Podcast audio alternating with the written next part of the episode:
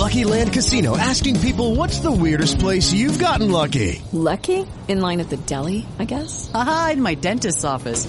More than once, actually. Do I have to say? Yes, you do. In the car before my kids' PTA meeting. Really? Yes. Excuse me, what's the weirdest place you've gotten lucky? I never win and tell. Well, there you have it. You can get lucky anywhere playing at LuckyLandSlots.com. Play for free right now. Are you feeling lucky? No purchase necessary. Void where prohibited by law. 18 plus. Terms and conditions apply. See website for details. With the Lucky Land slots, you can get lucky just about anywhere. This is your captain speaking. Uh, we've got clear runway and the weather's fine, but we're just going to circle up here a while and uh, get lucky. No, no, nothing like that. It's just these cash prizes add up quick. So I suggest you sit back, keep your tray table upright, and start getting lucky. Play for free at LuckyLandSlots.com. Are you feeling lucky? No purchase necessary. Void where prohibited by law. 18 plus terms and conditions apply. See website for details.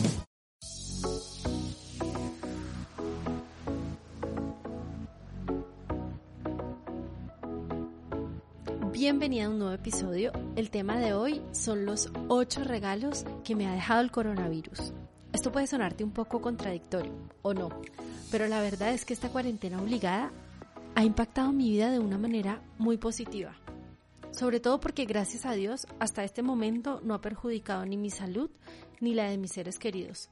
Pero es que además me ha dejado ocho aprendizajes, habilidades, herramientas, no sé cómo definirlas, pero te las quiero compartir porque sé que muy probablemente estás pasando por lo mismo.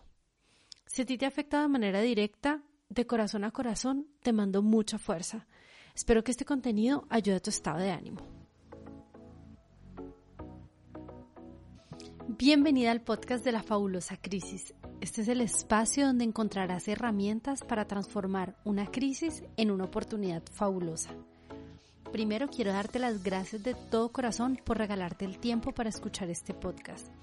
Recuerda que una crisis no es más que un cambio que se presenta en un momento inesperado, pero que al final llega para sacar tu versión más fuerte, más sabia, más creativa, más consciente. En pocas palabras, tu versión evolucionada. Yo soy Natalia Céspedes, mis amigos me dicen Nati, soy comunicadora y creadora de contenidos. He sido productora para varias revistas de moda y estilo de vida. Creé este podcast con el propósito de compartirte las herramientas que me han funcionado para enfrentar mis crisis. Crisis que me han llevado a vivir en siete países y tres continentes, estudiar dos carreras, empezar de cero en un país extranjero, tocar puertas, conseguir el trabajo de mis sueños y conocer a personas inspiradoras. Básicamente mis crisis me han llevado a reinventarme una y otra vez y por eso pienso que son fabulosas. Pero claro, transformar una crisis en una oportunidad fabulosa no pasa porque sí. Hay todo un proceso detrás de descubrimiento personal que involucra mente, cuerpo y espíritu. Un proceso que yo empecé hace 10 años a causa de una de las situaciones más difíciles de mi vida y en el cual sigo trabajando. Las herramientas que te voy a compartir aquí te servirán para mantener la motivación, subir tus niveles de energía, tener rutinas ganadoras, hábitos que perduren, enfrentar tus miedos, ganar confianza y mejorar tus relaciones. Pero lo más importante, encontrar un propósito, un propósito que te levante de la cama y te señale la dirección, lo que los japoneses llaman el ikigai. Recuerda, la vida está hecha de cambios, cambios que generan crisis y crisis que generan oportunidades. ¿Estás listo para la transformación? Yo sí. Empecemos.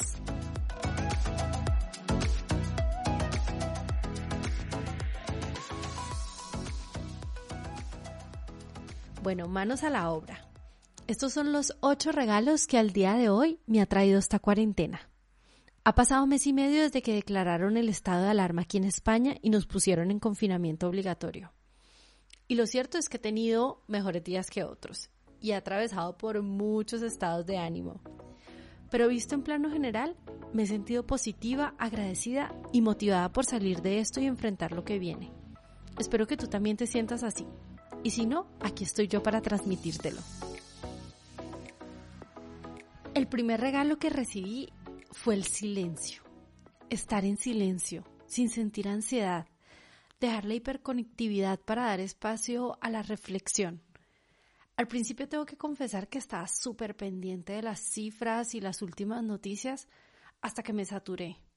La verdad que despertarme y enterarme de cuántos nuevos contagios habían y cuántas muertes se habían registrado el día anterior no era la forma ideal para empezar el día y además estaba teniendo un impacto en mi estado de ánimo.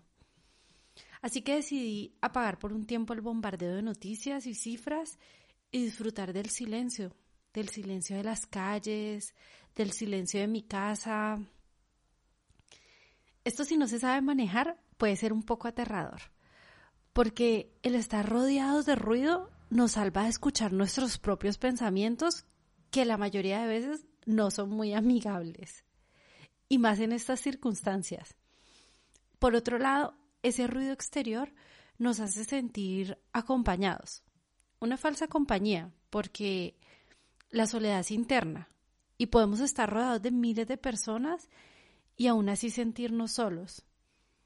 Creo que esto lo hemos visto con algunas personas famosas que sufren de depresiones causadas por una soledad profunda y es extraño pensarlo porque siempre los vemos rodeados de gente, de su equipo de trabajo, de sus managers, de fans y además con agendas llenas de eventos. Lo que nos da pistas que la soledad va más allá de la ausencia de personas físicas a nuestro alrededor. Y cuando superamos esa necesidad de ruido exterior y el miedo que nos da escuchar nuestra voz interna, entonces encontramos la parte bonita del silencio, la parte chévere y podemos llegar a descubrir cosas nuevas en nosotros, encontrar respuestas que han estado ahí y tal vez no les habíamos dado el espacio, o nos surgen ideas, incluso podemos llegar a sanar o hacer las paces con heridas emocionales que llevamos arrastrando tiempo atrás. En fin, que esto da para todo un episodio. Así que vamos a dejarlo aquí y tal vez después lo retomemos más adelante. El regalo número dos es el salir de mi zona de confort. Alguna vez escuché una frase que decía que las mujeres somos como una bolsita de té, que para saber de lo que estamos hechas nos tienen que poner en agua caliente. Y me parece muy cierto.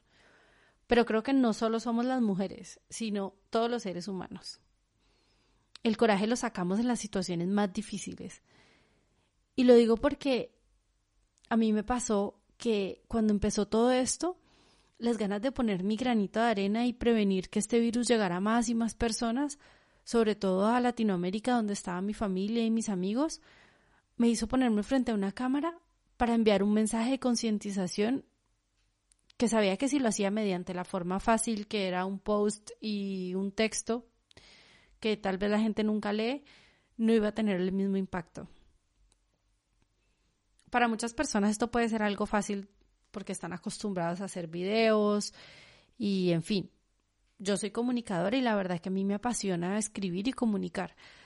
Pero hacer videos de mí hablando es algo que definitivamente me hace sentir incómoda.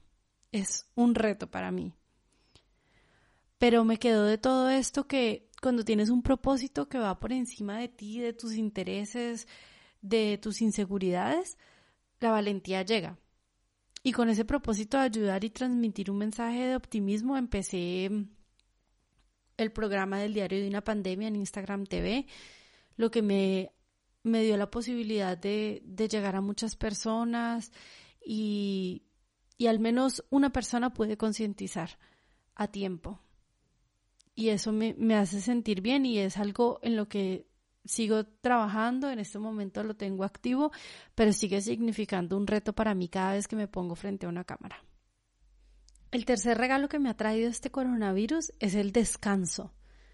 Yo no sé si soy del grupo de los bichos raros que sufren de sobreproductividad o esa es una característica que nos define hoy a la mayoría, porque estábamos acostumbrados a vivir a un ritmo frenético, abrumados con tanta información y ruido, que todo el tiempo nos está diciendo tienes que ser, tener, comprar, conocer, aprender, especializarte, en fin, solo de pensarlo me cansa. Por lo que el hecho de que el mundo haya bajado la velocidad, el ruido, el movimiento, a mí me da una sensación de paz, de tranquilidad, de obligarme a descansar. Yo era de las que tenía que tener actividad desde que me levantaba hasta la hora de irme a la cama, minuto a minuto, si no, no sentía que había aprovechado el día. Y esto no es del todo malo, porque gracias a eso he logrado conseguir muchas cosas que me he propuesto. Pero confieso que muchas veces me sentía cansada, agotada.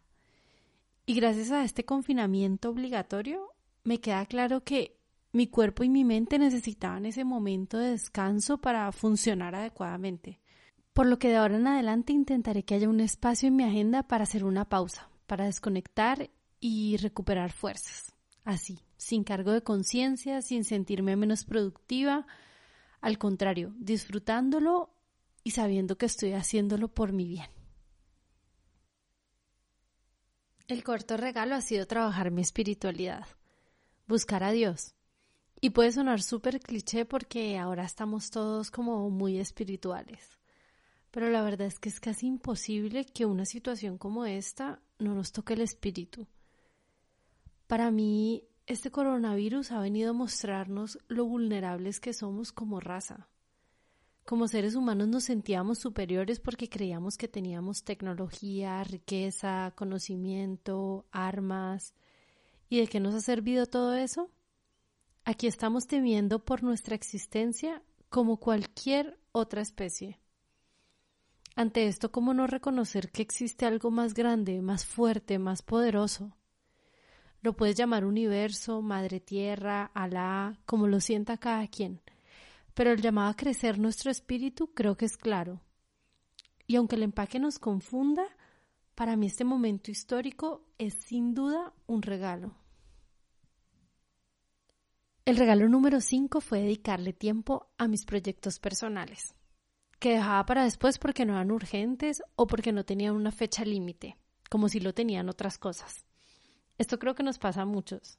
Y para mí la excusa más cómoda era hoy no tengo tiempo porque siempre tenía una excusa, desde un congreso o un curso o el máster, algo que podía considerarse de peso, hasta cualquier cosa como tengo que ir al supermercado o tengo que recoger algo de la tintorería.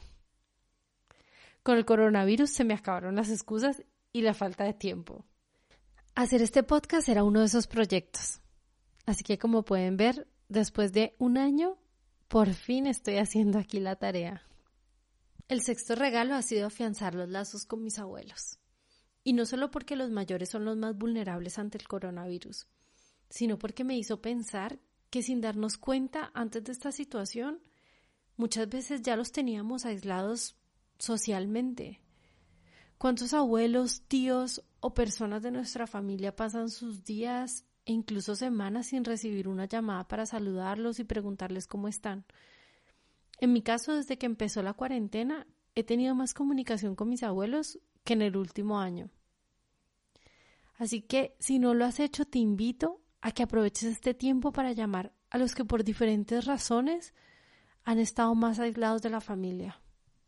Mi regalo número 7 ha sido trabajar la fuerza de voluntad y la constancia. Y esto aplicado a hacer ejercicio en mi casa. Me ha costado muchísimo y no me lo esperaba porque yo la verdad que he sido muy activa y muy deportista. El gimnasio, por ejemplo, es algo en lo que he sido constante en los últimos 15 años, pero nunca he sido entrenar en mi casa. Bueno, lo he hecho alguna vez, pero la verdad es que a mí me gusta el ambiente del gimnasio, las clases grupales, la música, tener las máquinas, todos los implementos que necesite, que esté el entrenador ahí motivándome. Y ya sé que hay muchos formatos online pero no es lo mismo, no logro conectarme. Me hace falta el gimnasio y punto. Estoy segura que alguno por ahí piensa igual y me entiende.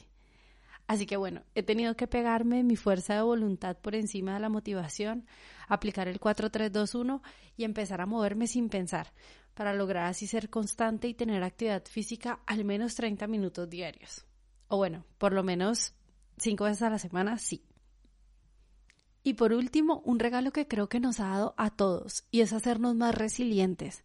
Esta palabra de la que tanto se habla, y no es más que la capacidad de adaptarnos a las circunstancias adversas, es una habilidad que en el mundo de hoy todos queremos tener. Bueno, por lo menos yo sí. ¿Y sabes cuál es la mejor forma de trabajarla? Poniéndola en práctica. Y estamos en la situación justa para eso. Cuando yo me di cuenta que todo esto del confinamiento iba para largo, saqué todas las herramientas que me han servido para adaptarme en otras situaciones y las apliqué. Son cinco, te las voy a contar. La primera es la programación mental, lo que en inglés llaman mindset. ¿Y qué hice para esto? Primero informarme y darme cuenta de la magnitud de la situación, lo que me ayuda a entender las medidas que se estaban tomando, porque tengo que confesar que al principio tuve mucha resistencia frente al confinamiento y lo acaté por obligación más que por convicción, hasta que entendí la importancia y la necesidad de hacerlo. Yo creo que todos pudimos experimentar lo aterrador que es sentir que perdemos nuestra libertad. Y por eso nos crea resistencia al principio, es normal.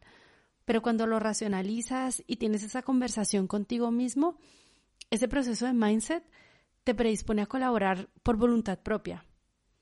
Y yo creo que este fue mi primer proceso. La herramienta número dos es pensar si había alguna forma de seguir adelante con los planes que tenía durante las próximas semanas. Es decir, haciéndolo desde mi casa o virtualmente. No todo era posible, pero me llamó la atención que la mayoría lo era. Tercera herramienta, ver el lado positivo. Por lo que después de informarme y entender en términos generales la situación y qué podía hacer para mantenerme a salvo, decidí alejarme de las noticias amarillistas y las cadenas por WhatsApp o redes sociales. Y en cambio nutrirme de contenido que me motivara o que me sumara. Cuarta herramienta, encontrar la parte divertida. Es decir, qué actividades podía hacer desde mi casa que disfrutara y me sacaran de la rutina. Por ejemplo, como ya no iba a salir a comer, entonces cambiarlo por hacer una comida especial el fin de semana o pedir comida de afuera, buscar qué restaurantes de los que frecuento seguían con opción a domicilio. A mí me gusta mucho el vino, entonces reservar una botella de vino especial para un día de la semana o dos, hacer juegos de mesa, buscar películas, repetirme mis películas favoritas, explorar nuevas series, hacer un brunch, en fin, dependiendo de lo que te guste hacer, encontrar esa actividad que disfrutes y te divierta y hacerla, no sé, los fines de semana, por ejemplo, para romper con la rutina y también que sea como una motivación durante la semana. La quinta y última herramienta es intentar que fuera esto lo más parecido a mi rutina de vida normal. Es decir, entrenar por la mañana, mantener los horarios de comida, de trabajo y de dormir. Los fines de semana salir de la rutina tomándome el día para descansar, porque como les conté, empecé a disfrutar de ese descanso, comer antojos de comida que tenía, que bueno, que no lo puedo hacer todos los días, pero ¿por qué no el fin de semana darme el gusto? Hacer un maratón de series o planear un viaje para cuando todo esto termine. Eso es algo que me motiva muchísimo y ya tengo algunos ahí en reserva. Estas herramientas me han ayudado muchísimo a suavizar el impacto de esta situación y llevar un día a la vez, una semana a la vez y así llegar a este punto que ya llevamos más de un mes.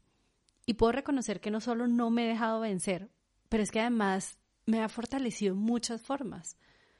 No sé si vamos por la mitad, el principio o el final de este confinamiento pero no quería quedarme sin compartirte estos ocho regalos que al día de hoy me ha dejado. Antes de terminar, aquí te los menciono en versión express. Número uno, disfrutar del silencio y aprovecharlo para la reflexión y el autodescubrimiento. Dos, salir de mi zona de confort para aportar mi granito de arena. Número tres, reconocer la importancia del descanso y hacerlo sin remordimiento. 4. Trabajar en mi espiritualidad y reconocerme vulnerable. 5. Dedicarle tiempo a mis proyectos personales que antes posponía porque los consideraba menos importantes. 6. Mejorar la comunicación con mis abuelos y con las personas de mi familia que tenía un poco olvidadas.